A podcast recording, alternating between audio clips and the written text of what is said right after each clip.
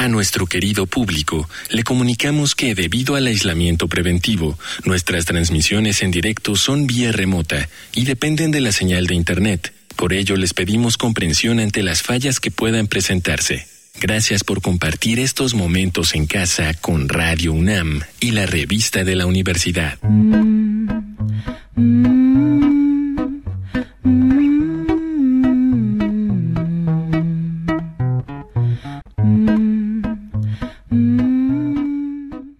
Bienvenidos al suplemento radiofónico de la revista de la Universidad de México. Yo soy Elvis Liceaga y el día de hoy seguimos hablando sobre familias, que es el tema de febrero de la revista de la universidad. Y para hablar de el lugar de la madre, ese eslabón tan importante, ese centro de gravedad de las familias, invité a mi queridísima y muy admirada Esther Vivas. Ella es una autora española, socióloga, escritora de una de mis Biblias que se llama Mamá desobediente, un libro que ahora está en toda Latinoamérica, en todas las mesas de novedades. Bienvenida Esther, ¿cómo estás? Hola Elvira, y la admiración es mutua, ¿eh? que conste. un placer. Bueno, pues estamos hablando de familias desde lugares un poco incómodos. Queremos de alguna manera taladrar un poco el modelo que parece ser el ideal, porque se supone que crea lugares seguros como ese modelo madre, padre, hijos, y sin embargo hay mucho que cuestionar a la familia. La familia de alguna manera ha puesto a las madres en un lugar individualizado, en donde desde, bueno, quizá desde principios del siglo XX, como tú lo explicas en Mamá desobediente, pone a las madres como las únicas responsables de la crianza, y eso ha hecho, desde luego, que se creen desigualdades terribles para las mujeres. Es una pregunta muy grande, pero me gustaría empezar por hablar un poquito de cómo las madres generalmente se ven puestas en desventaja con la idea de familia, porque la idea de familia pues es desigual con ellas. Sí, sí, yo creo que el gran problema es qué, modelo de familia se impone, qué modelo de madre se impone, qué modelo de mujer se impone. Y, estos estereotipos se vienen determinados por un sistema patriarcal que considera que las mujeres somos cuidadoras por naturaleza, tenemos que ser madres y tenemos que ser un determinado modelo de madre. Es decir, tenemos que ser una madre abnegada, sacrificada, que no solo tenemos que cuidar de nuestro bebé, niños o niñas, sino que también tenemos que cuidar de, nuestro marido y del conjunto de la familia. Y este es un ideal materno que es resultado de una construcción social y cultural machista y que genera a las madres una gran carga de trabajos de cuidados y que, también genera mucha culpa y, mucho malestar. Y pienso pues que es importante poner en cuestión estos estereotipos de, de familia, de madre, de, mujer y, reconocer que es un fruto de una construcción social y, cultural y que la capacidad de cuidar, de criar, la tenemos tanto mujeres como, como hombres y por lo tanto es fundamental ¿no? cuestionarnos estos, estos elementos para poder vivir la experiencia de la maternidad, del ser mujer y de la familia con más libertad. ¿no? Tenemos que mirar estos conceptos, estas prácticas, estas experiencias de una perspectiva mucho más eh, plural, eh, diversa emancipadora y, y basado estos trabajos en la corresponsabilidad. Escuchaba hace unos días en un podcast de un grupo de madres, me parece que en Francia, que se hacían llamar o se pronunciaban como orgullosamente mediocres, usando el mismo término con el que las juzgan, porque no dejaban ni de tener deseos de trabajar, ni de tener deseos de tener una vida sexual o una vida social, y me pareció muy interesante porque parte de Mamá Desobediente te llama a esa disidencia, ¿no? Decir, desobedezcamos.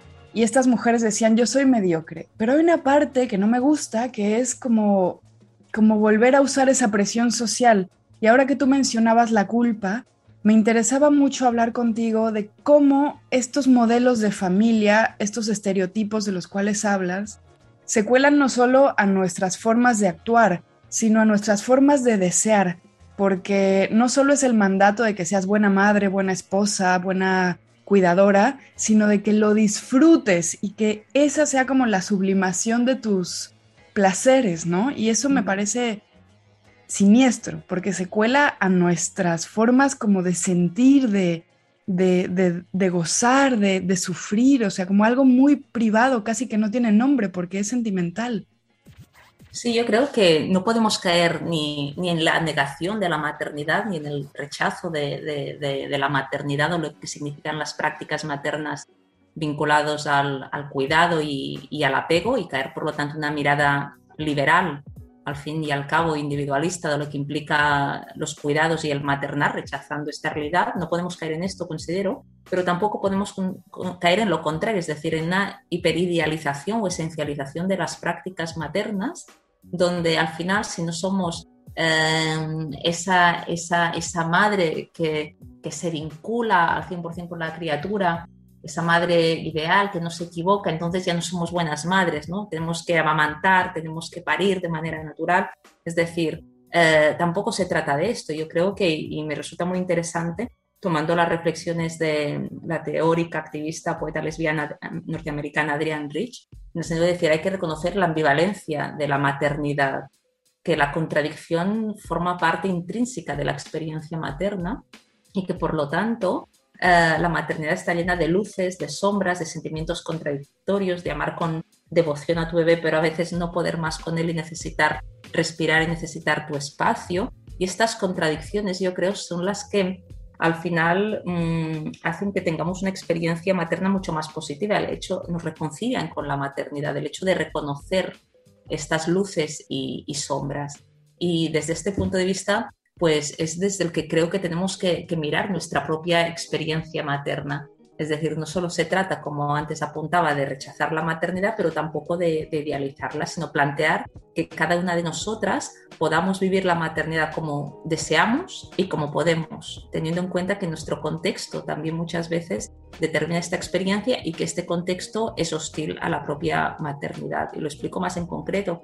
Cuando hablamos, ¿no? En yo, mamá desobediente, en todo el trabajo que hago, defiendo pues el, parto natural, defiendo la lactancia materna, pero como un derecho que tenemos que tener las mujeres a transitarlo si queremos, no como mandato. Es decir, no creo que tengamos que caer en nuevos mandatos, sino reivindicar el derecho de las mujeres a transitar esta experiencia si así lo desean, de ser madre, de parir, de amamantar a su bebé y, y de poderlo hacer sin abuso ni violencia, que es lo que por desgracia establece este sistema cuando transitas la experiencia materna. ¿no?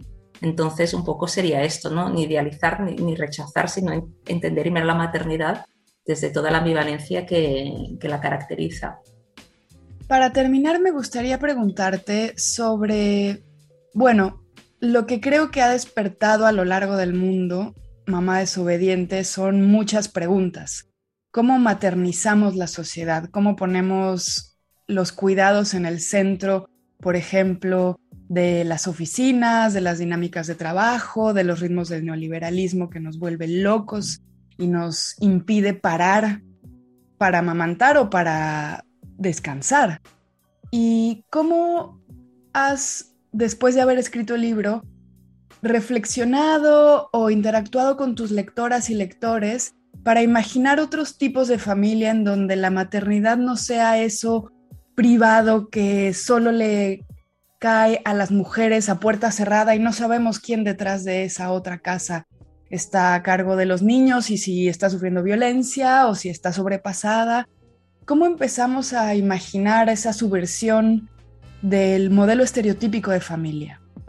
Bueno, en primer lugar, para que otra maternidad sea posible, para que una maternidad alternativa a la hegemónica sea, sea posible, necesitamos otro modelo de sociedad necesitamos también repensar la paternidad, si es necesaria no solo una maternidad desobediente, sino una paternidad desobediente, insumisa a, las normas establecidas donde los padres parece que no tengan nada que ver con lo que implica criar y cuidar. Entonces hay que repensar las prácticas sociales vinculadas al cuidado, vinculadas a, a la crianza y avanzar hacia una sociedad que reconozca, que visibilice, que valore lo que es la vulnerabilidad y la dependencia humana y en consecuencia valorar y visibilizar también lo que implica maternar, cuidar, tener a cargo una persona dependiente, un bebé, un, niño, una niña, un niño, eh, etc.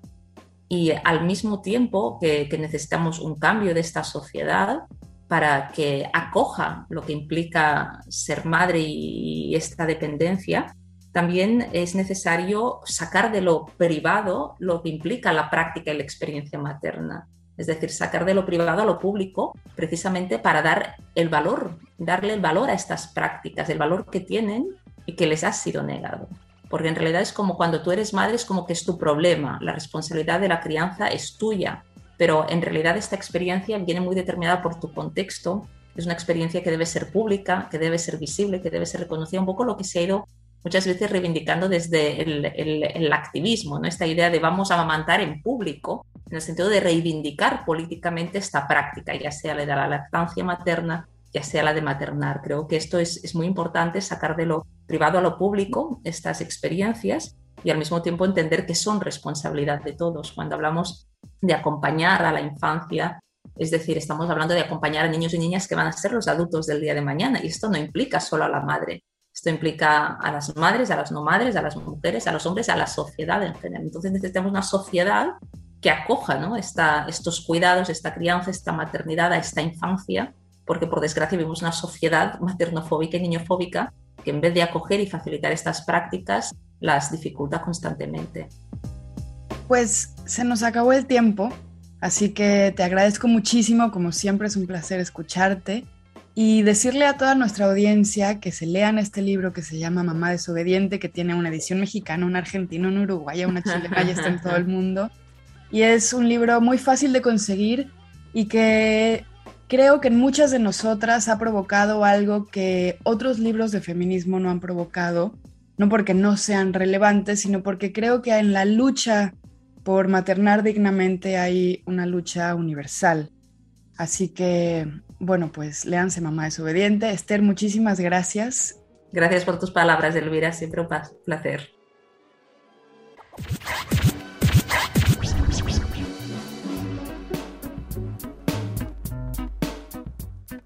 Hemos llegado al final del programa.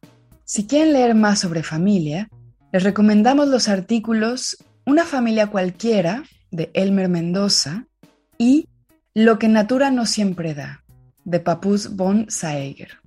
Ambos artículos se encuentran en el número de este mes de la revista de la Universidad de México. Pueden consultarla gratuitamente en www.revistadelauniversidad.mx. Y recuerden también que pueden coleccionar nuestros números. Tienen que escribir a suscripciones arroba revistadelauniversidad.mx. En Twitter, en Facebook y en Instagram nos encuentran como arroba revista-unam. Y sobre este programa pueden escribirnos a arroba shubidubi. Gracias a Denis Licea, Yaya Elvais. Yo soy Elvis Liceaga. Hasta pronto. Este programa es una coproducción de Revista de la Universidad de México y Radio UNAM.